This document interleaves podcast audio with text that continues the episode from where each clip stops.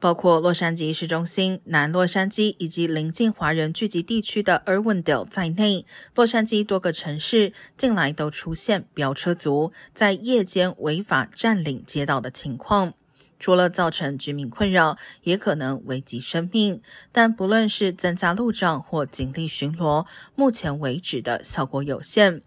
日问的官员周四宣布一项新计划，将以二十元的低价允许驾驶人进入当地的赛车场，Airwinds Speedway，希望能让想飙车的人远离街头。